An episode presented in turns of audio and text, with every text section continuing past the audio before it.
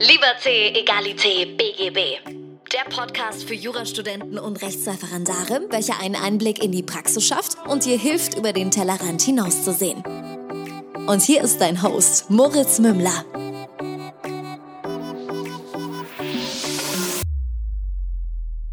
Hallo und herzlich willkommen zu einer neuen Folge von Liberté, Egalité, BGB. Mein Name ist immer noch Moritz Mümmler. Das ist mein dritter Anlauf, aber jetzt tue ich mich ganz sicher nicht mehr so schwer. Ich äh, begrüße ganz herzlich Carla hier zu Gast von Goldwaage. Herzlich willkommen im Podcast. Wir haben zuletzt vor zehn Monaten gesprochen. Äh, schauen wir mal, was sich so bei dir verändert hat. Hi Moritz, ja, vielen Dank für die Einladung. Ich freue mich total, nochmal mit dir zu quatschen. Sehr, sehr schön. Ich habe jetzt das Intro endlich hin, äh, hinbekommen. Du hast gesagt, du hörst auch schon auf Clara. Ich habe jetzt dreimal Clara gesagt, dass ich einmal Carla sage. Ich weiß auch nicht, wie ich darauf gekommen bin. Auf jeden Fall bist du jetzt hier und es ist gut so. Du hast äh, mir gerade erzählt, dass du von dem normalen Studieren ins Rap äh, übergegangen bist. Magst du mir mal grob umreißen, was sich da so für dich verändert hat? Ja, also ehrlich gesagt, ich glaube, das letzte Mal, als wir gequatscht hatten, hatte ich gerade meinen Schwerpunkt hinter mich gebracht. Und mhm. genau, dann habe ich mir noch mal kurz eine kleine Auszeit genommen und ein bisschen gearbeitet parallel, um einfach ein bisschen Geld anzusparen. Und dann bin ich jetzt im April ins Rap gegangen. Ich habe mich auch für ein kommerzielles Rap entschieden, einfach weil ich das Gefühl hatte, ich muss noch mal so richtig von unten alles aufbauen, ganz in Ruhe. Genau, ja, und seitdem, nach dem ersten kleinen Schock, was man alles so vergessen hatte, ähm, ja, bin ich wieder ganz gut im Lernrhythmus drin und werde jetzt mal sehen, wann ich ins Examen gehe. Noch habe ich mich nicht ganz entschieden. Wie hast du das so für dich gemacht, um aus einer, einer Pause vom Lernen wieder ins Lernen zurückzufinden? Hast du irgendeinen Hack, der dir besonders geholfen hat? Also ja, super Frage. Ich finde am Anfang es richtig gut, das zu steigern, weil ich gemerkt habe, dass meine Konzentration, also dass ich gar nicht mehr an, so lange am Stück mich konzentrieren konnte. Und dann habe ich das Stück für Stück so ein bisschen verlängert. Ich habe ganz zu Beginn immer diese Pomodoro-Methode gemacht, kennst du bestimmt auch, dass man sich einen Timer stellt. Und erst habe ich einen Timer immer auf eine halbe Stunde gestellt, später dann auf 50 Minuten. Und so habe ich mich gesteigert. Und das geht dann auch, finde ich, relativ schnell wieder, dass man sich länger konzentrieren kann. Und was den Inhalt angeht, habe ich wieder mit so Basic-Karteikarten angefangen und mich dann inhaltlich so ein bisschen fortgeführt. Ja, ich glaube, so ein Main Point ist einfach, dass man anfängt äh, anzufangen. Also das war für mhm. mich damals, im, ich weiß es noch, im Herbst 2019, ich glaube, ich sogar ein Video dazu gemacht gehabt, weil ich gesagt habe, so jetzt muss ich wieder das Lernen anfangen, aber ich habe ja eigentlich gar nichts gemacht und ich, wie komme ich wieder in so eine Routine? Ja, im Idealfall, indem du einfach mit Schritt eins anfängst und dann ist noch nicht mal relevant, ob du eine Viertelstunde, eine halbe oder drei machst, sondern Hauptsache du setzt dich mal in der Früh um acht hin und fängst mal an damit. Voll früh aufstehen ist eh das, äh, der heilige Gral, finde ich, weil man dann das Gefühl hat, dass man noch was vom Tag hat. Also ich musste mich auch wieder trainieren, nicht erst irgendwie mittags sozusagen anzufangen. Und ich finde, das ist Gold wert. Ja, 100 Prozent. Muss man, man muss äh, schon auch der Typ dafür sein, weil ich kenne auch Menschen, die einfach nachts so gut lernen können. Habe ich nie mhm. verstanden. Entzieht sich ja. komplett meinem Verständnis. Tue ich mich ganz, ganz schwer, das nachzuvollziehen. Bei mir ist ab nach 15 Uhr ist bei mir gefühlt nachts und ich kann mhm. nicht mehr lernen. Ähm, Voll, und ja. da ist dann der Tag auch gelaufen. Ja, spannend. Wie bist du mit der Überforderung zurechtgekommen, dass, im, dass du im Rap erstmal wieder gesehen hast, so, oh shit, da ist irgendwie mehr, da ist irgendwie viel, was ich vergessen habe? Ja, also es gab da mehrere Anknüpfungspunkte. Zum einen habe ich mir, ich bastel ja für alles immer Tabellen und ich habe mir so eine grobe Übersicht erstellt, welche Fächer, also wo ich nochmal ganz, ganz viele Basics wiederholen muss und welche, wo es vielleicht noch relativ frisch ist, das Wissen. Und dann habe ich das eben auch abgeglichen, so mit wann was im Rap ungefähr rankommt. Und privat haben mich meine Freunde so ein bisschen ausgebremst und zwischendrin mal in den ersten zwei, drei Wochen gesagt, okay, du, das ist ein Marathon und kein Sprint, mach mal ein bisschen ruhig. Und äh, haben mich dann sozusagen ein bisschen vom Schreibtisch weggezogen, was auch super ist, weil also das Pensum, was ich am Anfang dachte, was wichtig ist oder richtig ist, war viel zu viel und auch gar nicht auf die Dauer haltbar. Von daher, ich glaube, jetzt habe ich eine ganz gute Balance gefunden, mal ein bisschen mehr, mal ein bisschen weniger intensiv zu lernen. Und ja, da bin ich jetzt auch sehr glücklich mit. Aber die ersten Wochen waren schon ganz schön krass. Ja, wild. Also ich weiß nicht, was besser ist. Ich muss sagen, ich tue mich in den ersten Wochen, in den ersten Wochen von was ganz Neuem, tue ich mich immer ganz schwer irgendwo reinzufinden. Ich denke immer, erst mache ich mhm. später. Und dann habe ich aber schon die mhm. Hälfte verpasst und es war total, es wäre total wichtig gewesen, dass ich das jetzt halt mal angegangen wäre. Aber mhm. ähm, sich zu übersteigern, glaube ich, kann auch echt problematisch sein. Total. Also es war auch so, dass ich alles auf einmal wieder wiederholen wollte und irgendwie dann auch relativ schnell gemerkt habe, erstens ist es gar nicht möglich und zweitens, dass deswegen geht ja die Examensvorbereitung auch mindestens ein Jahr. Also der Rep-Turnus bei uns ist genau zwölf Monate und das ist ja so aus einem Grund und man wiederholt ja Sachen immer wieder. Von daher hat man ja auch ein bisschen Zeit, um wieder reinzukommen, aber am Anfang, weiß ich nicht, war ich total überfordert und auch meine Kommilitonen meinten, dass es ihnen ganz ähnlich ging. Nicht, ja, ich glaube, das kennen wir alle, das Gefühl. Also das Gefühl kennen wir alle, da zu sitzen und sich zu fragen, also wenn du es schon wusstest und nur wiederholen musstest, ist das, glaube ich, schon ziemlich gut. Bei mir war das eher so ein Gefühl von, ach Quatsch, das hätte ich alles können sollen bis hierhin, for real. Ja, das so. kenne ich auch. Und das war so ein Gedanke von, ja, habe ich noch nie gehört. Also noch nie. Und dann und das Problem ist, das ging mir bei vielen Sachen so. Das heißt, ich muss aber auch dazu sagen, ich weiß nicht, ob ich der Uni einen Vorwurf machen darf, weil ich war schon so ein auf Klausurenlerner. Also ich habe jetzt nicht den mhm. Stoff verstanden, um ihn zu verstehen, sondern ich war schon so, wie komme ich durch diese Klausur? In den zwei, drei Fächern, wo es anders war, zum Beispiel Sachenrecht, habe ich echt auch das ganze Semester durchgelernt gehabt.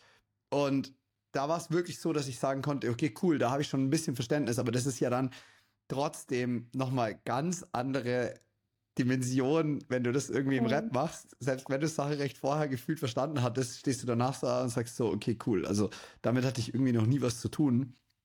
Mhm. Und ja, ich muss sagen, mein, mein erstes ist dafür halt auch immer kein gutes Beispiel, weil ich halt auch einfach grauenvoll gelernt habe. Aber ich habe, ja, ich bin dann eher so jemand, der das tendenziell versucht aufzuschieben, was eine super dumme Idee ist in so einem Fall. Äh, dafür überarbeite ich mich halt am Anfang auch nicht, gell? Hat alles seine Vor- und Nachteile. Es hat seine Vor- und Nachteile. Das Ding ist, ich glaube, diese Überforderung kennen wir alle und am Ende des Tages, für mich war es so, das Wichtigste ist, glaube ich, ein System reinzubringen, zu sagen, alles klar, mit der und dem und dem Arbeitsleistung schaffe ich das und das und das.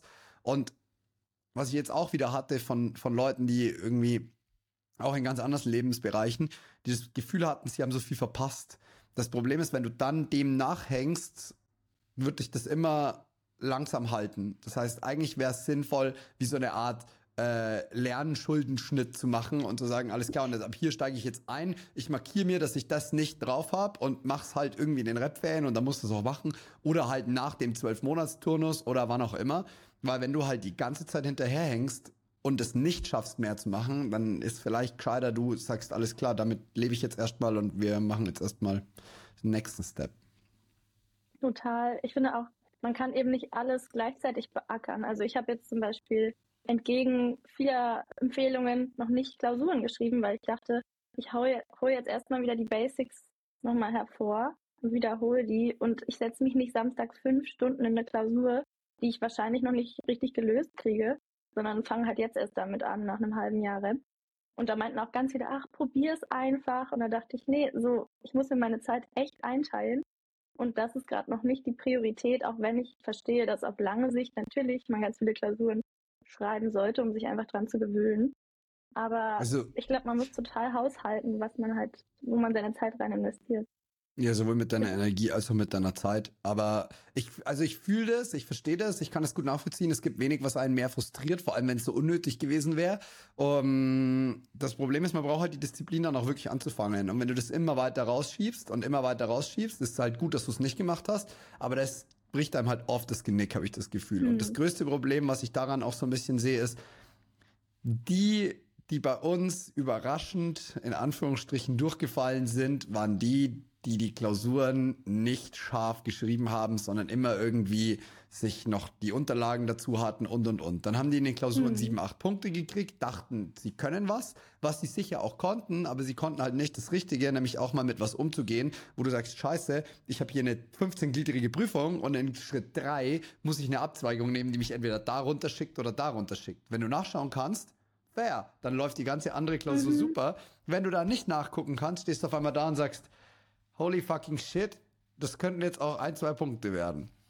Mhm, total. Und man lügt sich ja auch so ein ganz bisschen selbst in die Tasche, wenn man Hilfsmittel benutzt. Deswegen, ja, ich glaube, jeder muss also seine Methode finden. Für mich war es jetzt, glaube ich, genau das Richtige, noch ein bisschen zu warten. Ich fange in zwei Wochen, glaube ich, an mit den Klausuren. Bin sehr gespannt. Also, ich muss sagen, ich habe schon auch ab und zu mal bei Klausuren gespickt. Das war also Übungsklausuren. Das waren, sind, das war, das, das ist nicht so frech, wirklich. Es war schon sinnvoll, ähm, das auch zu machen, weil ob ich jetzt die vier Stunden noch in Sunsets oder ob ich die jetzt sinnvoll nutze, nur weil ich eine Sache nicht wusste, ist, das ist voll fein. Aber ich habe mir halt dann notiert, mhm. diese Klausur ist wertlos, weil du hast nachgeschaut. Es war halt mehr eine Übung und keine Abfrage meiner mhm. Leistung. Und wenn du das einzuordnen weißt, ist alles cool. Ja, das glaube ich. Ähm, gibt's, also wie gehst du jetzt gerade damit um, dass du natürlich ein äh, etwas erhöhtes Pensum hast zu dem, was du vielleicht im Studium machen musstest? Ja, also ich muss sagen, ich habe im Studium hatte ich schon noch relativ viel Freizeit und hatte auch mehrere Nebenjobs immer parallel und da habe ich einiges runtergeschraubt. Ähm, genau, also ich bin von zwei Nebenjobs auf einen runter und habe auch wirklich, also ich stehe viel früher auf und ich plane auch wesentlich mehr. Also ich mache auch total viel noch nebenbei. Ich habe den Blog nebenbei, gehe auch öfter mal mit Freunden irgendwie raus und also auch mal feiern und äh, bin auch viel bei meiner Familie und so aber es ist halt viel kalkulierter. Also wo ich früher spontan gesagt habe, ach klar, ich komme noch mit und ich mache das da und da, das plane ich mir jetzt ein, dann plane ich mir den nächsten Tag irgendwie einen Vormittag dann Lehrer und so und damit also damit fahre ich auch ganz gut, finde ich, weil es mir total viel Stress rausnimmt. Zu wissen, okay, ach, ich kann heute auch mal lange bleiben und am nächsten Tag dann ausschlafen. Das hat mir total geholfen. Ja, also das macht, also ich muss sagen, es macht auch voll Sinn. Das ist auch voll gut, wenn du das drin hast, weil es einfach auch eine Phase ist, in der man diszipliniert sein muss, sollte oder was auch immer. Und dann ist es halt mal so ein Jahr oder zwei, wo du ein bisschen mehr von deinem Leben durchplanst. Macht ein bisschen weniger Spaß, als wenn du einfach überlegst, oh ja, heute ist ein flotter Mittwoch, lass uns mal Party mhm. machen gehen. Ähm, aber gleichzeitig dienst dir natürlich extrem. Aber damit, damit kommst du dann ganz gut zurecht, oder? Wenn du dir so einen Plan gemacht hast. Ja, voll. Also ich bin ja eh der große Planer, von daher also so eine Riesenänderung war das nicht, nur klar, ein bisschen Spontanität habe ich auf jeden Fall eingebüßt. Ich hatte jetzt aber auch Glück, viele von meinen Freunden haben gerade irgendwie Masterarbeit geschrieben oder ihren Bachelor fertig gemacht und hatten dadurch halt auch totales Verständnis, beziehungsweise waren auch von morgens bis abends irgendwie in der Bib. Da war ich dann eher diejenige, die gesagt hat, jetzt macht man Pause. Von daher, das war ganz cool. Ich bin gespannt, wie es jetzt weitergeht, wenn das Semester wieder anfängt und alle erstmal sich ein bisschen eingrooven müssen. Aber ja, eigentlich bin ich ganz optimistisch, dass das so weitergehen kann. Ja, ich glaube, es klingt jetzt noch nicht, es klingt jetzt noch nicht dramatisch. Ähm, was hast du, was hast du eigentlich für Nebenjobs gemacht und welchen hast du behalten? Äh, also ich habe an studentischen Nebenjobs schon echt vieles gemacht. Ich habe angefangen früher und habe Nachhilfe gegeben. Dann habe ich eine Zeit lang bei einer Zeitung gearbeitet. Das war aber extrem zeitintensiv und da hatte man immer auch diese, diesen Druck mit der Deadline, weil es eben tagesaktuell zum Teil war. Und da habe ich mich dann relativ schnell auch wieder zurückgezogen. Dann habe ich eine Zeit lang für eine Anwältin gearbeitet. Dann habe ich, derzeit arbeite ich an einem Lehrstuhl und ich habe auch noch mehr gemacht. Ich komme gerade noch nicht drauf. Ich habe auch an der Kasse mal gearbeitet. Also ich habe immer so, was gerade zeitlich irgendwie reingepasst hat, mal gemacht. Genau. Cool. Hat dir davon was, was zum Beispiel wie jetzt bei der Zeitung extrem stressig war, hat dir das ein bisschen geholfen, mit äh, dringlichen Dingen umzugehen? Oh ja, auf jeden Fall. Und auch äh, zu lernen, dass dringlich nicht gleich dringlich sein muss. Also, dass wenn jemand da steht und sagt, ey, ist super dringend, dass man da manchmal auch einfach kurz durchatmen muss und sagen kann, okay, ich verstehe schon, aber ganz Not am Mann ist selten. So. Musste ich auch lernen, im, im gerade so, weil ich ja vor neun Jahren angefangen habe, iPhones zu reparieren, ist das Thema halt einfach, wenn, da muss es halt sofort passieren. Mhm. Und ähm, wenn du es dann nicht machst, dann geht der Kunde woanders hin. Das war am Anfang für mich volles Desaster und mittlerweile denke ich mir auch, ja, ey, ich sitze hier gerade irgendwie nett zusammen, lass mich mal in Ruhe bitte. Oder es ist halt Sonntag 15.30 Uhr und ich denke mir, unbekannte Nummer, ruf mich bitte einfach nicht an an dem Sonntag. Mhm. ja, das darf man dann, das darf man lernen. Bei mir war es damals, äh, ich habe mit zwölf angefangen in einem äh, Restaurant in Österreich in der Küche zu arbeiten. Und dann haben mhm. wir 600 Essen in zwei Stunden verkauft. Und es war so eine völlige Überforderungssituation. Das habe ich sechs Jahre gemacht, immer in meinen Winterferien. Oh. Völligste Überforderungssituation. Du warst wirklich, du hast nicht gewusst, wo oben und unten ist. Und äh, dann war einfach nur so die Devise, wir arbeiten jetzt eins nach dem nächsten ab. Weil wenn ich schnell mache, dann mache ich Fehler und dann dauert es doppelt so lang. Und so ist einfach das kleinere Übel langsam arbeiten und äh, strukturiert. Und das muss ich sagen, hat mir echt dabei geholfen, so in wirklich Situationen, wo es wo es jetzt passieren muss, so ein bisschen durchzuatmen und cooler zu bleiben. Wenn du das, das erste Mal irgendwie mit zwölf hast, war das schon wild, muss ich sagen. Ja, das glaube ich. Aber voll gut. Ja, deswegen hat es mich interessiert, weil ich glaube, so Nebenjobs prägen einen dann doch schon sehr. Aber du hast noch nicht gesagt, mhm. welchen hast du behalten? Bist du noch am Lehrstuhl oder? Genau. Mhm. Ja, das dachte ich mir fast. Ist auch smart. ja, macht auch Spaß und lässt sich auch irgendwie ganz gut halt in die Woche mit einflechten. Also Gastro zum Beispiel würde ich mir in der Examensvorbereitung relativ stressig vorstellen. Ich würde nicht sagen, weil mir haben auch mehrere Leute geschrieben, Insta, ob das machbar ist. Ich würde sagen, es lässt sich alles irgendwie einbauen. Aber wenn man es regulieren kann, dann würde ich mir halt einen Job suchen für die Examensvorbereitung, der eben nicht einem alles abverlangt. Ja, und vielleicht auch ein bisschen dienlich ist und dich. Also entweder er ist der krasse Ausgleich für dich und du sagst, ich habe damit gar nichts mehr mit Jura zu tun, oder er ist so ein bisschen so, dass er dich im Thema eine gewisse Zeit drin hält. Gut, danach kannst du es wahrscheinlich nicht mehr sehen. Er hat wahrscheinlich beides seine Vorzüge, muss man sich selber kennen. Aber was machst du dann am Lehrstuhl? Also wie schaut da so tägliche Arbeit aus? Bisschen Habersack nachsortieren oder schon auch eine Recherche? nee, nee. Ähm, viel, genau, Literaturrecherche. Wir, oder wir, also ich habe damit eher weniger zu tun, aber mein Prof äh, gibt ein Buch raus, das ist der Hauptherausgeber und da machen wir ganz viel ja, Fußnoten, Zuarbeit, Recherche, gucken, ob irgendwelche Auflagen neu erhältlich sind und so. Genau, das, das richtige Schreiben macht dann natürlich nicht, nicht die Hilfskraft. Genau. Aber ist sehr also hast du, aber tatsächlich ist es gar nicht so jura-intensiv dann, oder wie? Mm, schon doch. Also okay. es ist äh, öffentliches Recht und die Recherchen, die man macht und so, sind dann schon auch fachlich zum Teil. Hm. Okay, ja gut, das kann tatsächlich auch eine ganz gute Unterstützung sein. Ähm, mhm. Aber du bist ja dann echt schon eigentlich busy, wenn ich mir überlege, du schreibst noch einen Blog nebenher. Ja, ich kann aber auch nicht äh, still sitzen. Also es ist immer Segen und Fluch. Eine Freundin von mir meinte neulich auch, dein Tag bräuchte eigentlich 28 Stunden, damit alles noch reinpasst. Aber ja, ich bin ganz gut ausgelastet, aber ich bin damit auch happy. Ich meine, du bist ja auch immer unterwegs, oder? Du bist doch auch jemand, der bin nicht auch. Still. Ja, also ich, wenn das jemand nachvollziehen kann, dann ich. Ähm, ich muss auch sagen, mir gibt auch das Beschäftigtsein tatsächlich mehr Energie, als es mir nimmt. Mhm. Ich weiß nicht, ob du das auch fühlst. Ja, total. Also bei mir ist immer ein schlechtes Zeichen, wenn ich nichts machen will. Das ist eigentlich. Du bist meistens krank. genau. Also eigentlich äh, habe ich immer Bock, was zu unternehmen, habe auch Ideen und das ist dann eher so, dass ich quasi das Gefühl habe, auf der Stelle zu treten, wenn ich nicht mal was Neues irgendwie mache oder so. Genau. Ja, aber wie, also was ist gerade Thema beim, beim Blog? Wie, wie darf ich mir das gerade vorstellen? Wie kommst du eigentlich da auf neue Ideen? Lässt du dir das zutragen oder bist du so, oh ja, heute habe ich selber damit gestruggelt, könnte man mal drüber schreiben? Genau, ja, das ist ganz verschieden. Also manchmal lese ich Sachen und denke, ach, da kann man irgendwie nochmal anknüpfen oder seine eigene Meinung teilen. Manchmal kriege ich auch Nachrichten und beantworte die dann explizit in einem Blogpost so. Und manchmal erzähle ich auch einfach nur aus meinem Leben oder fange manchmal, habe ich das Gefühl, ein so ein bisschen die Stimmen ein, die man so, also was so das Gespräch an der Uni ist, da habe ich ab und zu auch schon mal so ein paar Sachen zugeschrieben, was mir irgendwie aufgefallen ist, was vielleicht gerade ein paar Leute bewegt. Genau.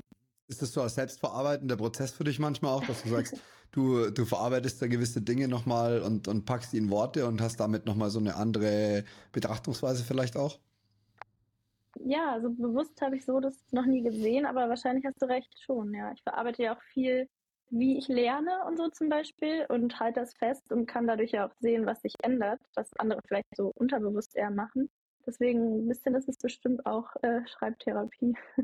Ja, also ich habe jetzt deshalb auch gefragt, weil für mich war es so, gut, ich habe den Podcast damals angefangen, weil es gar keinen gab. Ich meine, das ist jetzt auch, das ist jetzt fünf Jahre her. Ich habe im November fünfjähriges Jubiläum. Da kam die erste mhm, Folge. Äh, danke. Und das war, damals war es so ein Ding, okay, es gab's nicht und dann klar auch irgendwo Werbung, um die Taschen zu promoten, die Loyal One Produkte und so weiter und so fort. Und dann kam irgendwann dieser Moment und deswegen habe ich auch versucht, jetzt nochmal so ein bisschen Mainstreaming Podcast zu machen, wo ich nicht immer nur das, was ich gelernt habe, also das war immer ein ganz lustiger Prozess, weil ich habe was in meinem Leben gelernt, da habe ich was auseinandergebaut und ich habe es wieder so zusammengebaut, dass ich mir erklären kann. Und da ich das dann mhm. auch gerne teilen möchte, weil ich das cool finde, wenn ich es nochmal erklären kann, habe ich es aber dann wieder auseinandernehmen müssen und auf Jura umbauen müssen. Und das hat mich ein bisschen genervt, weil das war dann so ein dreifacher Prozess. ähm, aber ich merke das auch oft, dass wenn ich irgendwas in meinem Leben gelernt habe, ich es wirklich erst verstanden habe, wenn ich es auseinandersetzen und wieder zusammenbauen kann in einem neuen Kontext. Und deswegen dachte mhm. ich, vielleicht ist das irgendwie ein, ein, ähnlicher, ein ähnlicher Hintergrund. Ja, das kann gut sein. Ich glaube, bei mir ist es ja vieles noch nicht so fachlich. Da habe ich mich irgendwie auch noch nie rangetraut. Und habe jetzt auch überlegt, so ein paar Sachen hat man ja doch auch vielleicht schon so verinnerlicht, dass man sie auch wirklich sicher erklären kann. Aber irgendwie habe ich ja bisher immer mehr über so Strategien und Bewältigung und, weiß ich nicht, Inspiration für irgendwie Praktika geschrieben.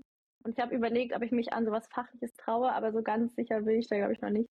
Ähm, aber ja, man lernt auf jeden Fall. Und ich finde auch, man kann durch dieses Erklären oft nochmal nicht nur nachvollziehen, sondern sogar auch noch dazulernen oder Sachen weiterdenken. Ich weiß nicht, ob dir das auch so geht.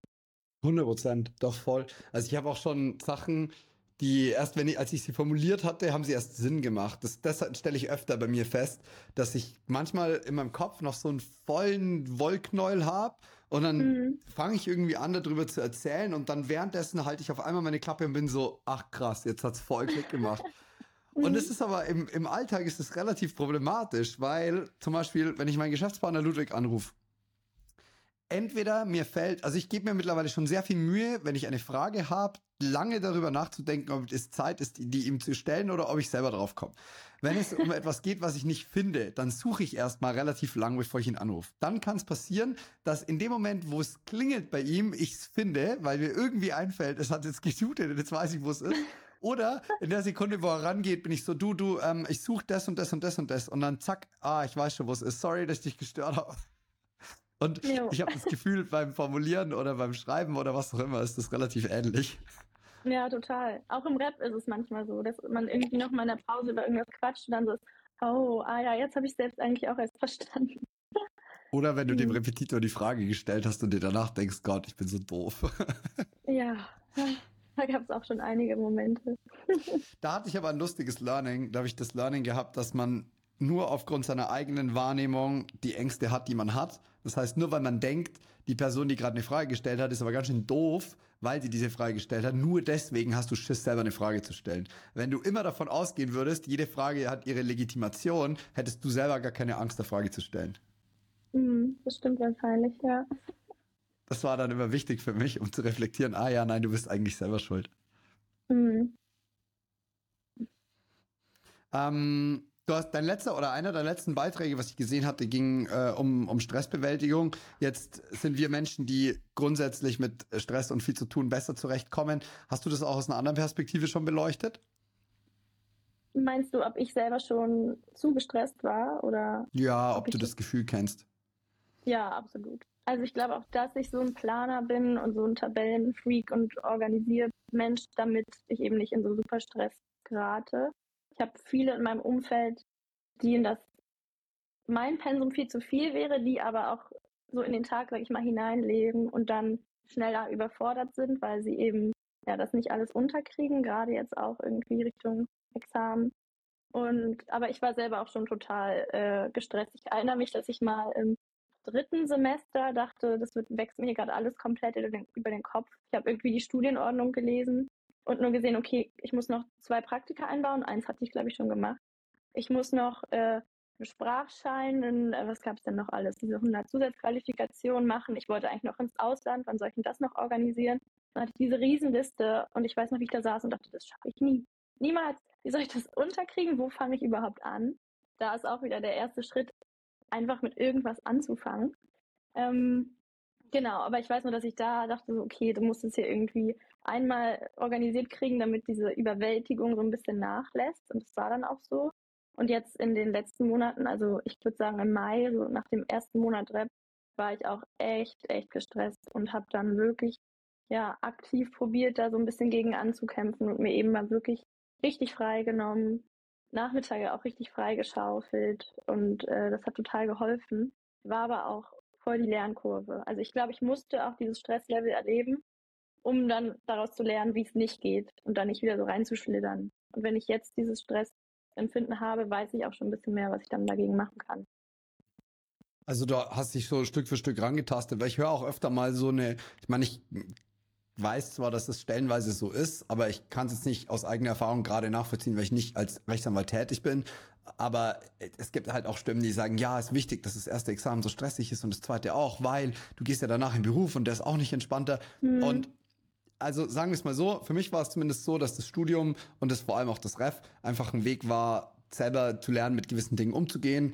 Mhm. Wenn ich das erst im, im Beruf irgendwie hätte lernen müssen, wäre ich halt da überfordert gewesen. Ich glaube, das rechtfertigt nicht alles, aber wenn du jetzt gerade sagst, steile Lernkurve, dann wird man ja auch besser da drin, irgendwann einfach mit demselben Pensum umzugehen, obwohl das einen vor zwei, drei, vier, fünf Monaten noch völlig aus der Bahn geworfen hat.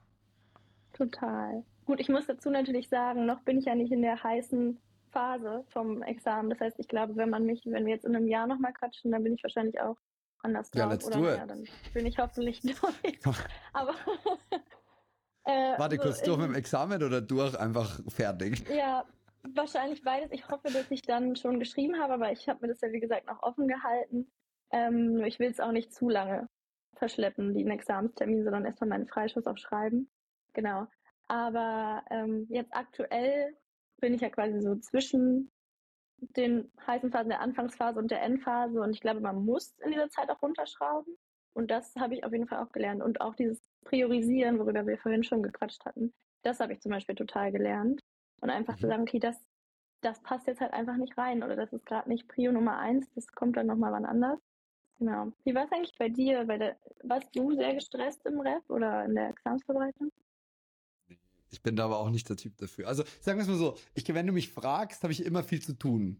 Ähm, das ist immer so ein Ding. Also in meinem Kopf sind immer viele Sachen. Was auf jeden Fall also eben für das erste Examen kann ich dir nicht sagen, dass ich eine anstrengende Examensvorbereitung hatte, muss ich dir ehrlich sagen. Ich war halt drei Tage, vier Tage die Woche Skifahren. Das mache ich halt so im Winter ähm, und bin halt dann noch zwei, drei Tage die Woche ins Rap gegangen und habe noch Rugby gespielt und hatte damals eben auch noch eine Freundin, die viel Zeit in Anspruch genommen hat und und und und. Und gut, was habe ich am Tag? Also das darf man jetzt echt nicht laut sagen, aber vielleicht habe drei Tage die Woche drei Stunden gelernt, so und dann zwei, drei Monate vor dem Examen habe ich irgendwie gemerkt, oh fuck, es könnte echt ein bisschen knapp werden. Und dann habe ich das schon hochgefahren. Äh, das wurde auch immer ein bisschen intensiver, aber ich war jetzt nicht so der klassische, okay, ich muss jetzt hier irgendwie viel, viel, viel machen. Dafür habe ich halt viel mhm. gearbeitet, auch nebenher. Und das war schon so ein Ding für mich. Im zweiten Examen, da musste ich dann schon echt strukturieren, weil das habe ich auch schon öfter hier mal gesagt. Mir hat jemand gemeint, mir hat jemand, mir hat jemand gesagt, du darfst halt fürs zweite nicht weniger machen als fürs erste. Und da hatte die Person durchaus recht. Und auf einmal stand mhm. ich da und hatte einen Podcast, hatte einen YouTube, äh, hatte einen, einen, einen, einen YouTube-Kanal, habe irgendwie bei Instagram meine Journey geteilt und ich war halt nicht bereit, öffentlich mich hinzustellen und zu sagen, ich habe mein zweites Examen nicht geschafft. Mhm. Und es war für mich so ein Ansporn, dass ich gesagt habe, alles klar, und jetzt müssen wir das planen. Und dann war zum Glück mhm. Covid und hat mir halt auch viel Alternativoptionen genommen. Und dann habe ich das Ganze durchgeplant. Und ich muss sagen, heute, immer wenn ich so ein bisschen Anxiety kriege, weil zu viel los ist und es kann durchaus mal sein, ein Kunde will ein Videoprojekt recht schnell haben, äh, es muss irgendwie das sofort wertig werden, es gibt da irgendwie Ärger. Manchmal sind es auch einfach unschöne Situationen. Ich habe jetzt mit einem Lieferanten ein Problem, der ist super unangenehm, weil ein Display jetzt irgendwie, weil ich das reklamiert habe und und und und und. Dann muss ich mir halt einen Plan machen. Ich muss mir aufschreiben, was mache ich wann, wo ist meine Deadline, dass ich einfach ein bisschen Struktur in mein Leben kriege. Das ist eigentlich total banal, aber für einen ADHSler wie mich ist das eigentlich schon äh, Leistung. Und so habe ich es beim Examen dann auch gemacht. Ich habe mir ein Whiteboard geholt. Ich habe auf das Whiteboard geschrieben, das ist Status Quo, das muss ich noch machen, so lange habe ich Zeit, also muss ich jeden Tag das, das, das und das schaffen. Und so bin ich dann da rangegangen. Und dann dann ist wieder für zwei, drei Monate Ruhe und nach zwei, drei Monaten packt dich wieder die Anxiety. Du checkst so, oh, ich habe viel zu wenig gemacht, es ist die Hölle, ich schaff das alles nicht. Und da musst halt wieder eine Aufnahme machen. Und dann kommst du schon irgendwie so dadurch, habe ich das Gefühl. Also bist du auch Teamplanung. Echt, also wenn ich Dinge sinnvoll machen will, ja, ich bin, das ist ein bisschen wie aufräumen. Ich mag eine aufgeräumte Wohnung, ich bin aber ein fauler Sack. Das heißt, ich räume dann auf, wenn es mich genug stört. Und das ist genau das gleiche mit der Planung. Ich mag ja. einen geplanten Tag, ich bin aber faul. Das heißt, ich habe keinen Bock zu planen. Das heißt, ich plane aber dann, wenn es mich stört. Mhm. Also es muss immer so ein gewisses, das Fass muss so kurz vorm Überlaufen sein, muss man dann ja, ja. ja aber, aber Routinen helfen. Routinen helfen. Ich habe äh, zum Anfang von meiner Zweitexamensvorbereitung habe ich ein Buch gelesen, The Art of Getting Things Done, glaube ich. Und das hat wahnsinnig viel verändert, weil ich habe eine Struktur geschaffen, wo ich auf einmal äh, so drei Spalten hatte von auf diesen Kanälen kann Input kommen, auf diese zwei Art und Weisen verarbeite ich Input, beziehungsweise drei. Die eine war unter zwei Minuten, dann mache ich sofort. Egal was es ist. Wenn es reinkommt und es dauert weniger als zwei Minuten, mache ich sofort. Wenn es mhm. länger als fünf dauert, alles bis eine Viertelstunde, packe ich es in eine Liste, die ich gebündelt abarbeite. Und wenn es länger als eine Stunde dauert, packe ich es in den Modus, wo ich mich wirklich hinsetzen muss und fokussiert dran arbeiten. Und das hat mir extrem mhm. geholfen, weil so habe ich Sachen auf zwei Minuten sofort erledigt und sie waren out of my, out of my mind. Und die anderen beiden Modi habe ich halt dann wählen können, weil für den einen ja, dann kommt eine E-Mail rein, brauchst du, machst du halt noch auf ungelesen und, und bearbeitest den halt am Abend, weil du brauchst, brauchst keine Konzentration mehr. Alles, was über eine Stunde dauert, ist halt Prio und muss halt dann so erledigt werden. Ja, voll gut. Muss ich mir mal angucken, das Buch. Es gibt ja einiges, Super. was auch in der Bubble, in der Jura-Bubble gerade kursiert. Es gibt auch eins, da war ich ein bisschen stutzig, also das ist total viral, das hast du bestimmt auch schon mal gehört, diese eine Prozent Methode. Ich weiß leider nicht den Autor und ich habe es auch nicht gelesen. Ich dachte neulich auch in so einem Überschwang, von wegen, ich muss mal wieder planen und strukturieren, dass ich mir das mal hole. Und dann dachte ich so, aber mein Tag ist schon 100% voll. Ich kann jetzt nicht noch jeden Tag ein Prozent drauf, weil die 24 Stunden werden nicht länger. Und da dachte ich auch, nach 100 Tagen ist man ja dann eigentlich fertig, oder? Also. Die, also die Steigerungskurve, ich habe das Buch auch nicht gelesen, ich muss auch an was ganz anderes denken, witzigerweise, das sage ich dir aber gleich, das, mit dem ich es verknüpfe. Die, die Steigerungskurve ist letztlich, das ist schon spannend, wie viel sich steigert. Also ich merke das auch in anderen Lebensbereichen. Wenn du an Sachen dranbleibst und einfach konstant wirklich gut bist, und das haben mir auch Unternehmer gesagt, die einfach wirklich erfolgreich waren, habe ich gefragt, so wie hast du das gemacht? Und dann hat er gemeint, einfach dranbleiben. Lang, lang, lang, mhm. lang, lang dranbleiben. Dann wird es ganz von allein. Und das ist schon wild. Das unterschätzt man extrem. Also, mhm. ist ja auch du brauchst Sport kein Prozent so. am Tag. Ja, das finde ich auch so faszinierend. Du musst ja nicht jedes Mal 100 Prozent geben, um was Gutes zu erreichen, sondern du musst einfach lange dranbleiben. Das finde ich auch wirklich erstaunlich. Ja, viele aber kleine gute Entscheidungen. Mhm. okay, aber ähm, ich bin ganz gespannt. Ah, das andere. Ich musste an was anderes denken. Ja, also Pareto-Prinzip sagt, 80 Prozent von deinem Ergebnis erzielst du durch 20 Prozent Arbeit. Mhm. Und wenn du auf die 20 Prozent nochmal 80-20 machst, und ich glaube dann nochmal, kommt aus 1 Prozent kommen irgendwie über 50 Prozent deines Ergebnisses. Also wenn du das lange runterbrichst, kommt ein, ein muss es 1 Prozent entscheiden für einen Riesenteil deines Ergebnisses. Und bitte kann mir jemand hier die Matte dahinter zuschicken, weil ich habe es nicht, ich habe es nicht auswendig im Kopf, aber das, dieses 1% ist, warum tust du, was du tust. Und wenn mhm. du weißt, warum du tust, was du tust, dann ist nur noch eine Frage, wie kommst du dahin? Oh, voll gut. Stimmt. Vielleicht ist mir das Studium deswegen auch nicht so schwer gefallen bisher, weil ich immer so ein Warum hatte. Hattest du das auch? So einen Grund? Ich wollte halt fertig werden. Was? Na gut. Wenn's ja, das war warum genug, oder? Also ich wollte ja, halt einfach durchkommen. Und genau so ist es letztlich gekommen. Ich habe, ich meine, ich habe das Studium von Anfang bis Ende RF, Ende in sechs Jahren und paar Monaten fertig gehabt. Mhm. Also, das, wenn das Warum ist, so schnell wie möglich da durchzukommen und es ist stark genug, dann klappt es. Ja, voll gut. Glaube auch gar nicht, dass es das Warum immer ein super nobles, schickes Warum sein muss, sondern einfach nur, dass das dann am Ende des Tages dafür sorgt, dass du dich hinsetzt und machst. Das ist halt auch eine lebensphilosophische Frage. Warum tust du, was du tust?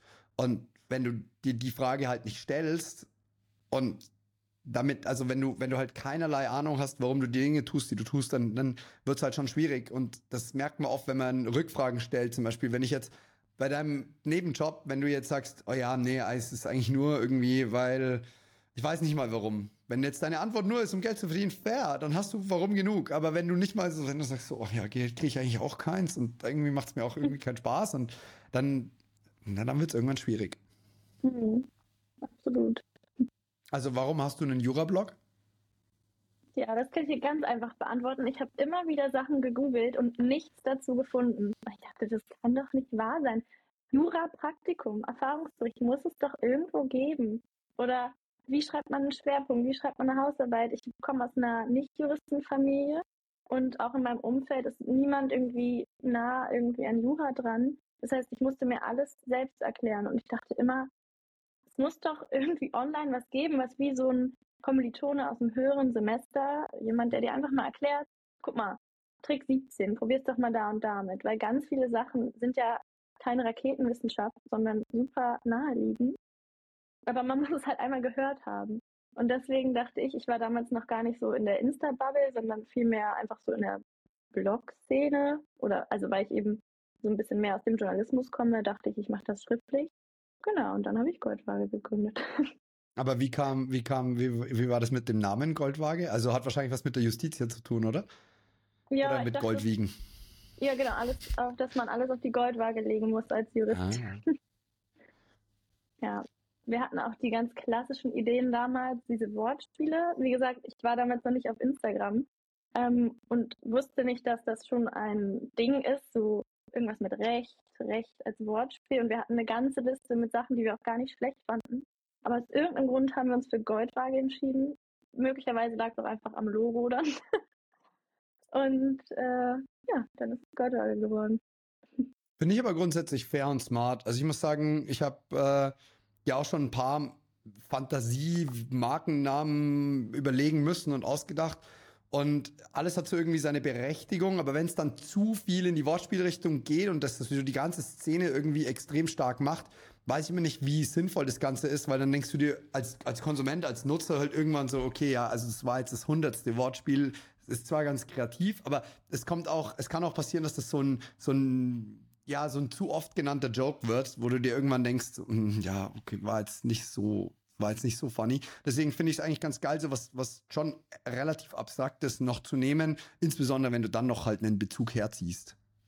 Mhm. Ja, also das war bei uns echt total der Zufall, aber im Nachhinein bin ich ganz froh, weil es ja doch auch ganz griffig ist, Goldwaage. Also kann man sich irgendwie ganz gut merken. Aber ich weiß Besser als nicht, Carla und Clara. Genau, da geht's. ja, absolut. ja, genau. wir haben gerade über das Warum vom Blog gesprochen. Was ist denn das Warum hinter dem Jurastudium? Ja, das ist schon ein bisschen schwieriger und lässt sich, glaube ich, nicht so leicht mit Ich will jemandem helfen beantworten. Da spielen bei mir irgendwie ganz viele Sachen rein. Einmal finde ich Politik super spannend. Das war auch damals so der, ja, eine der Motivationen, sowas zu machen, was irgendwie öffentliches Recht drin hat. Dann finde ich Journalismus super spannend und dachte, okay, das lässt sich irgendwie auch gut verknüpfen, Recht. Da muss immer drüber berichtet werden irgendwie. Und ich finde, Jura hat auch sowas total gut. Ich habe jetzt keine Soziologie studiert, aber Recht ist ja letztlich irgendwie ein Spiegel der Gesellschaft. Und ich finde das total spannend und die Vorstellung, damit super viel machen zu können. Ich weiß jetzt noch nicht genau, was ich später mal machen will. Aber das fand ich irgendwie immer ganz äh, cool. Also für mich war es nie schwer, mich zu motivieren, Jura zu lernen, weil ich dieses große System einfach total spannend finde. Das ist tatsächlich ziemlich hilfreich.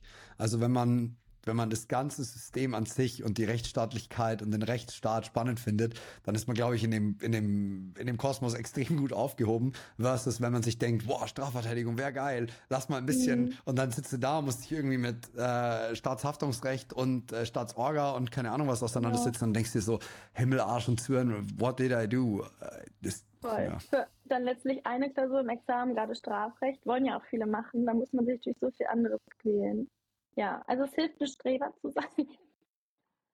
Und das war ich immer und das hat mir auch im Studium, glaube ich, ganz gut geholfen. Aber das ist ja auch nichts, was man sich aussucht. Ich glaube, so ist man dann einfach.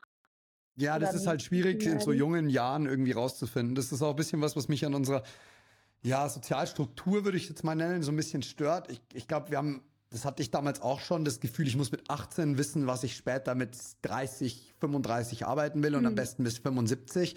Und das ist was, da kann ich Menschen nur ermutigen, weil wenn ich mir überlege, dass wir jetzt gerade halt eine Sportmarke gründen und irgendwie dabei sind, einen, äh, ich sehe, es kommt hier so ein Daumen, äh, wenn wir, dass, dass wir halt so einen Trendsport aus Amerika gerade in, in Deutschland promoten wollen und groß machen wollen, dann hat es überhaupt gar nichts mit meiner Ausbildung zu tun. Es hat nichts mit dem zu tun, was ich die letzten acht, neun Jahre gemacht habe, außer, dass ich wieder etwas verkaufen möchte und dafür halt Marketing machen muss. Und das sind halt so, also mit 18 hätte ich nicht, hätte ich das nicht gedacht.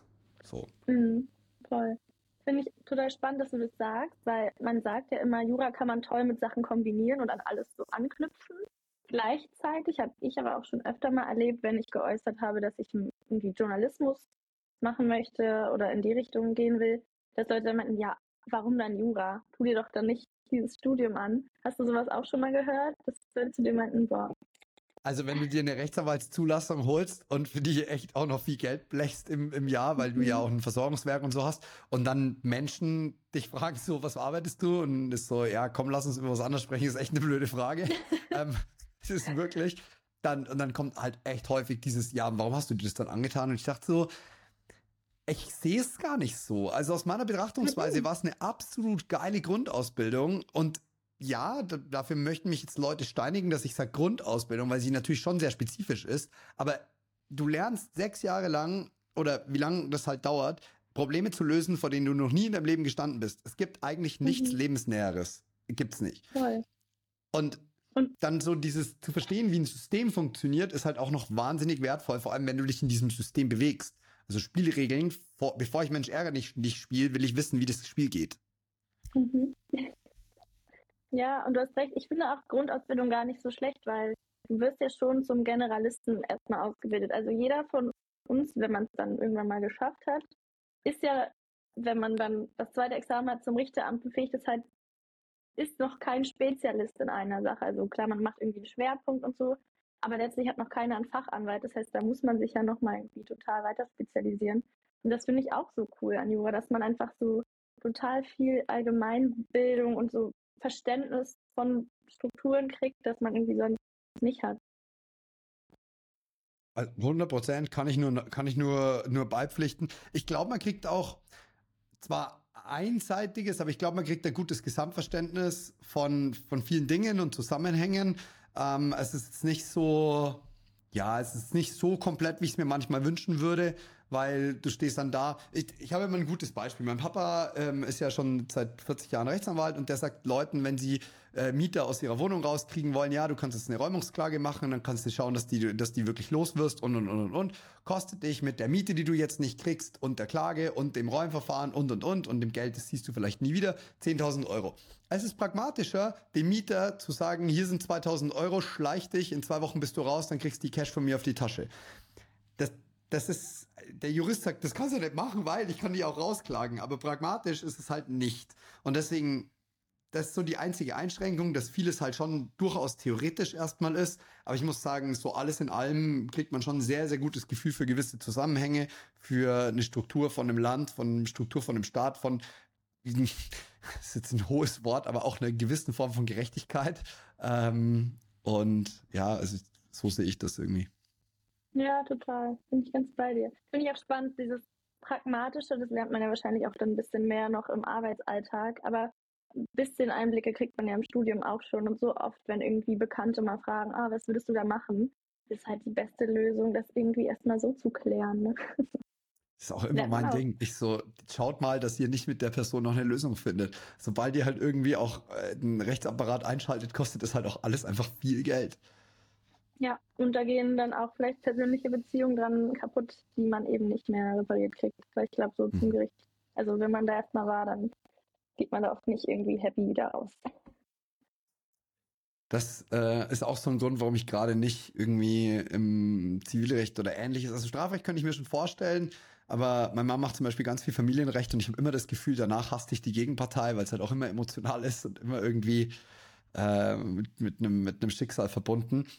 Mhm. Was mich jetzt tatsächlich interessieren würde, ist, äh, oder was ich, was ich mal herausheben wollte, ist, dass ich es äh, tatsächlich ziemlich gut finde, wenn du ein äh, gewissen politisches Interesse hast und äh, dein Jurastudium sehr ernst nimmst, weil ich irgendwie das Gefühl habe, äh, gerade so die vielen Politiker, die wir haben, die dann vielleicht Jura studiert haben, haben tendenziell eher oft so ein bisschen das schleifen lassen an vielen Stellen, wo ich mich frage, ja gut, vielleicht hat es hat's da nicht für gereicht und deswegen ist man in die Politik gegangen. Ich, I, I don't know. Also um das kurz klarzustellen, ich habe überhaupt nicht vor, in die Politik zu gehen. Ne? Also ich bin okay. auch Mitglied einer Partei. Ich finde nur einfach sowas, also das ist alles super spannend, aber mehr aus so einer journalistischen Perspektive. Also mehr so aus, einer, aus dem objektiven Beobachter als aus einer aktiven mhm. Rolle. Ja. Ja, dann ist mir tatsächlich gerade noch was eingefallen für deine äh, journalistische aktuelle Tätigkeit als in äh, Blogschreiberin. Hat sich durch äh, so Schreibtools wie ChatGPT deinen deinen Arbeitsalltag verändert, wenn du das machst? Nee, also ich glaube, ich könnte mir das Leben wesentlich leichter, leichter machen, aber ich bin noch richtig äh, oldschool und schreibe alle Texte selber. Ich habe mal. Schreibmaschine. Spaß. Ja, ich habe tatsächlich hier eine Schreibmaschine Echt? stehen. Ah, geil. Ja. Nice. Direkt über dem Schreibtisch. Also ich glaube, ich, ich bin ein bisschen in der falschen Generation geboren, was so Medien angeht. Ich glaube, meine Zeit wäre vor zehn Jahren gewesen, aber machst du nicht. Äh, mit Blog.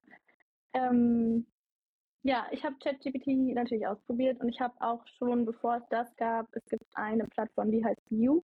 Die haben auch eine AI, die für einen Sachen schreibt und damit war ich total geflasht. Also ich hatte das, was dann alle mit ChatGPT hatten, so ein paar Wochen vorher mit diesem View.com und äh, war so, ach krass, was da alles möglich ist. Aber bisher, ich weiß nicht, irgendwie, vielleicht auch, weil wir, wir hatten ja darüber geredet, Schreiben ja doch was sehr Persönliches ist und es bei mir ja auch um Ausdruck geht und vielleicht auch Verarbeitung von bestimmten Sachen.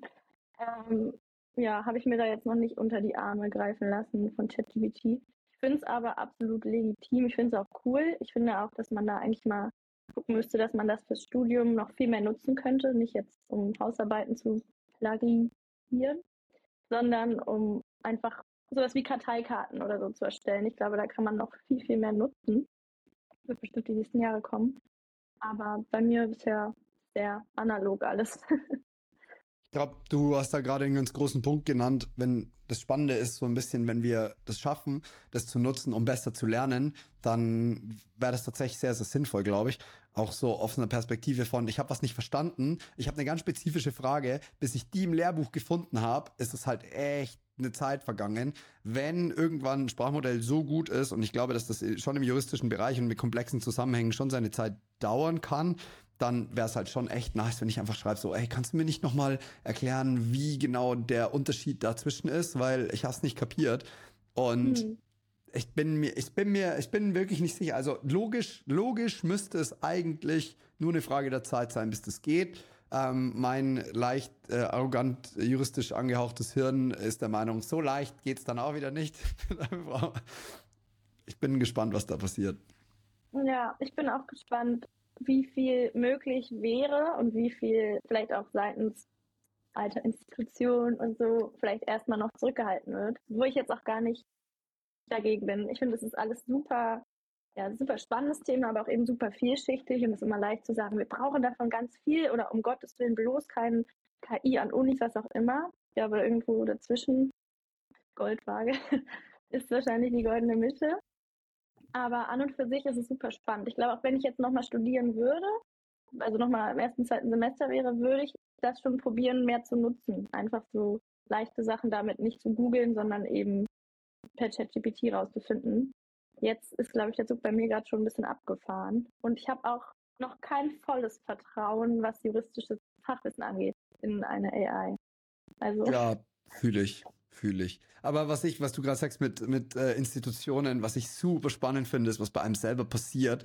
Also, während ich irgendwie ähm, studiert habe oder im Ref war, war ein Riesenthema, dass wir unsere Klausuren nicht nur nicht einschicken durften, sondern wir mussten im Ref vor allem immer hinfahren und vor Ort schreiben. Und das war für mich halt mhm. ein Riesenproblem, weil ich wohne 70 Kilometer von Regensburg entfernt und ich habe halt zum Klausurenschreiben, wo ich eh noch nichts von diesen Klausuren wusste, weil ich habe am Anfang natürlich, wie wir schon darüber gesprochen haben, nichts gemacht. Das heißt, ich habe keine Ahnung gehabt. Ich bin extra hingefahren, ich habe meine fünf Stunden abgesessen und bin wieder heimgefahren. Und dann kam Covid, dann durften wir es irgendwann einschicken und dann durften wir auch manche Klausuren digital abgeben. Und während ich mir damals echt gewünscht hätte, ein digitales E-Examen zu haben, bin ich heute so, wo es jetzt dann kommt und da ist, denke ich mir, nein, und die sollen alle genauso leiden wie ich und die sollen das alle auch per Hand genauso schreiben müssen wie ich. Das kann ja wohl nicht sein, dass es da so viel einfacher gemacht wird. Und das ist schon spannend, weil ich, das sind Sachen, die habe ich sonst halt immer nur aus der Perspektive von Referendaren und ähm, oder einem, einem Studenten halt mitgekriegt gegenüber anderen, die fertig wurden und sagen, äh, stellt euch alle nicht so an, das müssen wir alles nicht limitieren. Ich finde ich finde es ganz spannend, was da in, im Kopf so für einen Effekt passiert. Toll. Ich als aus der Perspektive einer Studentin habe da natürlich zu vielen Sachen eine sehr starke Meinung. Aber du, ja. Ich bin da auch der Meinung, dass ein E-Examen total sinnvoll ist und Zeit ist zu kommen. Ich denke mir halt nur so, ey, ich hätte es auch gern gehabt, aber habe ich ja nicht. Ja. aber ich denke mir zum Beispiel ganz oft so bei Erstis oder so, ich war auch mal so Tutorin irgendwie bei so der Ersti Woche und ich hatte so total das Bedürfnis, denen das Leben ein bisschen leichter zu machen. Ich dachte, ah, guck mal, hier Trick 17, probier's doch mal damit. Und hier in der Bib gibt's noch den und den Trick. Und äh, ja, irgendwie, das ist natürlich in einem viel kleineren Maßstab, aber eigentlich denke ich, profitieren wir alle davon, wenn Juristen nicht nur leiden in der Ausbildung. 100 Prozent. Ich würde es hier auch nicht scheren, wenn das meine, äh, wenn das meine ernste, tiefe Auffassung wäre. Ich hinterfrage mich dann schon nee. selbst und denke mir so, yo, musst du jetzt, also äh, machst doch jetzt, du musst doch den Leuten das schwerer machen, als es eh schon ist und alles. Also das, das Thema ist nur, ich glaube, und da kann man wieder den Bogen schließen zu diesem Wachsen an den eigenen Aufgaben. Ich glaube, die Leute oder die allermeisten wachsen an dieser Aufgabe und danach kommt sie einem nicht mehr so schwer vor. Und gleichzeitig mhm. stellt man sich dann hin und sagt, ja, so schlimm war es ja gar nicht. Und deswegen ist so mhm. dieses Phänomen von allen, die fertig sind, die stellen sich danach so hin und sagen, ja gut, es ist alles machbar, es ist alles überlebbar. Das Schöne ist, in dem Fall kann ich, äh, kann ich konsequent durchziehen. Ich habe ja damals auch schon Videos gemacht und ich habe auch damals schon gesagt, das ist alles nicht so dramatisch, macht euch alle nicht so fertig, bitte. Aber mhm. der Effekt ist halt klar. Mhm, voll. Ich verstehe auch, was du meinst. Bei uns wurde gerade der Schwerpunkt komplett äh, erneuert und mhm. ich musste noch, ich glaube, sechs Fächer für meine Klausur lernen. Und jetzt wurde das, glaube ich, halbiert. Und als ich das gehört habe, dachte ich auch, na, hätte ich mal ein bisschen später meinen Schwerpunkt gemacht, ne? Aber ich freue mich natürlich für jeden, der da weniger Stress hat und vielleicht dafür ein bisschen mehr in die Tiefe in manchen Fächern lernen kann. Also ich halte das grundsätzlich nicht für eine super schlechte Idee. Aber im ersten Moment dachte ich auch, wow, ein Jahr hätte ich später machen müssen, um, um weniger Stress zu haben. Na gut, ist wie es Letztlich habe ich auch immer die Frage, was der Schwerpunkt so an sich bringt. Ich meine, ich habe schon ein bisschen was davon mitgenommen und ich habe schon ein bisschen was davon gelernt.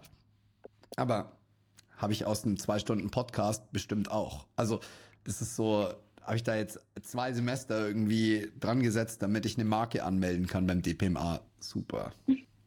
Ja, also ich liebe meinen Schwerpunkt, deswegen auch da bin ich wieder durch und durch Streber, aber äh, ich bin sehr happy, aber den Stress mit der Klausur hätte ich mir auch gerne gespart. Also diese Mengen zu lernen, um das dann äh, in so einer kurzen Zeit runterzubrechen, ist halt echt äh, schade. Hm? Mhm. Was hast du für einen Schwerpunkt? Rechtsvergleiche und Europarecht. Gott im Himmel. Also Menschen, die bei, was bei den BWLern die Volkswirt, äh, Volkswirtschaftler sind, sind für mich die Europarechtler. Ja, ja. Das die sind schon komisch, auch, gell? Aber ich äh, schäme mich auch nicht Schlagmensch. Nein, das ist in Ordnung. Ich habe, hab, äh, nee, Wettbewerbsrecht. Mhm. Wettbewerbsrecht, ja. beziehungsweise, ähm, boah, wie hieß es damals? Also es war Web, es war viel Wettbewerbsrecht, Markenrecht, Urheberrecht.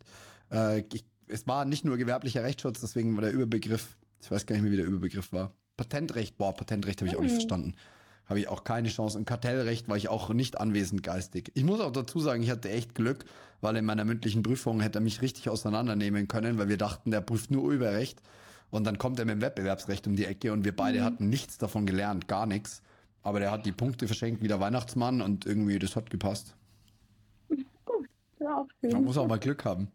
Ähm, mhm. Ich habe noch eine, eine Frage, die tatsächlich vielleicht ein bisschen spontan ist, aber weißt du zufällig so, was aus dem letzten halben Jahr bei euch am Blog am besten geklickt worden ist oder performt hat? Also gibt es da irgendwas, wo du sagst, ach krass, das ist wirklich so das Number One-Thema, was sich immer wieder rauszeichnet? Ja, wir haben ein paar, ähm, wie soll ich sagen, so, wie sagt man denn? Mir fehlt gerade das Wort. Naja, so. Dauerbrenner. Dauerbrenner, sehr gut, danke. Äh, ein Klassiker ganz lange war Jura abbrechen, ja oder nein. Was ich auch sehr bezeichnend fand, aber ich kann es verstehen und äh, ich hoffe, dass der Beitrag ein paar Leuten geholfen hat. Und ähm, ja, vieles, was so Motivation, Lerntipps angeht, die Sachen werden regelmäßig geklickt und äh, auch so Hausarbeiten, Tipps und so. Aber ja, das Lustigste war, oder weiß nicht, wie lustig es ist. Ich fand es damals immer ganz interessant, dass es viel um Motivation und Abbrechen ging. Was ist denn so dein Number One Motivationsding? Hm, ja, wir haben schon so ein bisschen gestriffen. Also ich finde, so ein Warum zu haben extrem hilfreich. Und ich würde auch jetzt mal einfach in den Raum stellen, dass es nie zu spät ist, sein Warum zu finden oder vielleicht nochmal ein neues zu finden. Bei mir persönlich hat sich auch vieles total gewandelt. Ich habe durch meine Praktika total viel gemerkt, so wofür kann ich das gebrauchen, was kann ich damit erreichen und vielleicht auch später für einen erfüllenden Beruf finden. Hm, das ist auf jeden Fall eine sichere Basis.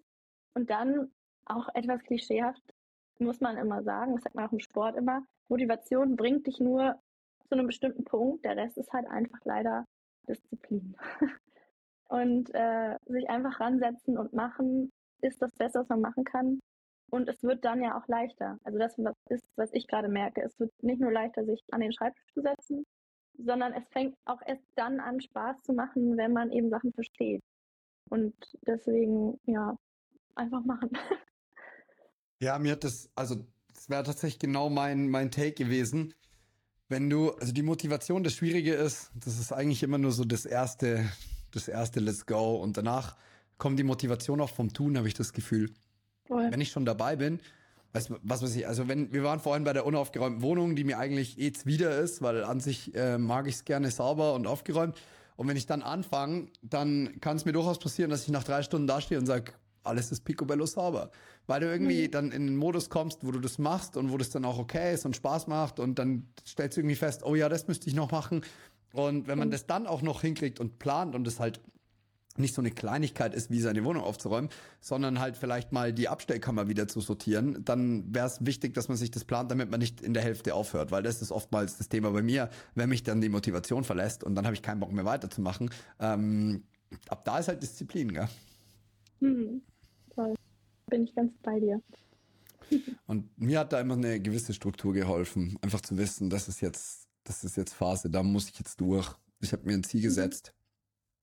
Und, Ja, und manchmal habe ich meine Leidensgenossen finden, die auch durch müssen. Sorry, du warst gerade kurz Nee, abgeschnitten. nee, t- äh, alles gut. Äh, Leidensgenossen, wie, inwieweit hilft dir das? Weil ihr gemeinsam jammern könnt, oder wie? Ja, man kann sich austauschen, wie schlimm es einem geht mit seinem selbstgewählten Schicksal und man kann zusammen in die Bibliothek gehen. Ich finde, das ist schon sehr, sehr angenehm.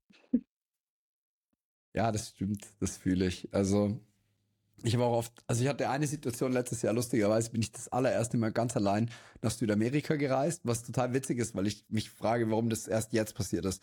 Weil ich bin super viel unterwegs und ich war auch schon gefühlt tausendmal allein unterwegs, aber so richtig allein halt noch nie. Und Mhm. äh, da, da war das Lustige, ich habe dann irgendwie so ein bisschen Respekt davor gehabt, weil ich niemandem verkaufen musste, dass alles gut wird. Wenn ich so bei meiner allerersten Mhm. Reise, das war irgendwie 2014, 2015, war ich allein, bin mit meiner damaligen Freundin los und der habe ich aber halt erklärt, hey, ich habe das voll im Griff, ich krieg das auf die Reihe, das ist gar kein Problem. Und weil ich ihr das erklären musste, habe ich selber geglaubt. Und letztes Jahr stand ich dann irgendwie so da und war so, das wird alles gut und selber habe ich es aber gar nicht geglaubt und ich war so, ähm, das ist schon blöd, wenn man niemanden hat, dem man es verklickern muss. Und deswegen Voll. ähm, hilft es auch, Leute um sich zu haben, mit denen man gemeinsam sagt so, ja, das ist jetzt kacke, aber wir kommen da schon irgendwie durch. Und dann verkaufst du denen, dass das gar nicht so schlimm ist Mhm. und dann denkst du selber schon immer darüber nach, dass es so schlimm ist.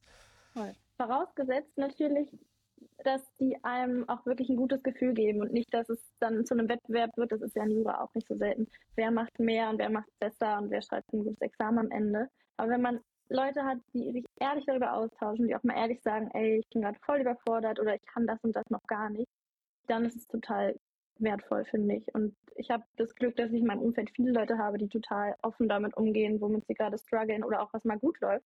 Darf man ja auch ruhig mal zelebrieren. Voll, das ist Und- auch wichtig. Voll. Und das hilft total. Aber es kann eben auch schnell, finde ich, gerade im Jura abrutschen, dass man sich dann eher noch unter Druck gesetzt fühlt. Also ich merke das gerade mit einem guten Freund von mir, wenn ich einen, wenn ich einen krassen Win habe, über den ich mich extrem freue, guter Auftrag reingekommen oder was auch immer, rufe ich den an und freue mich mit dem gemeinsam. Das ist echt wertvoll. Das ist echt wirklich schön, äh, so zu Voll. wissen, hey, ich habe da jemanden, den rufe ich jetzt an und der feiert das richtig hart mit mir. Äh, hat, hat was, ja. Absolut. Es war ein wundervolles Gespräch mit dir. Wir haben jetzt eine Stunde gequatscht. Ich glaube, wir haben ganz, ganz viele Themen angeschnitten. Ich will die Aufmerksamkeit der Leute jetzt auch nicht äh, überstrapazieren. ähm, ich wünsche dir für deine Examsvorbereitung noch alles Gute. Wie lange hast du noch vorzumachen? Ein Jahr hast du gesagt, gell? Ja, also. Ich denke mal, es wird äh, nicht nur insgesamt das Jahr Rap, sondern noch ein bisschen länger. Aber durch Corona habe ich noch recht viel Freisemester mal sehen, ob ich die ausschöpfe oder es einfach hinter mich bringe.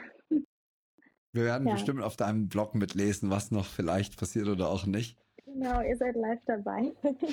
Ihr seid live dabei. Checkt mal den Blog ab, Goldwaage von Carla, nicht Clara. Sorry, das wirst du nicht mehr los. das macht gar nicht. Ja, Hey, ich Dank. wünsche dir alles, alles Gute. Danke dir. Ich habe zu danken. Ciao, ciao, mach's gut.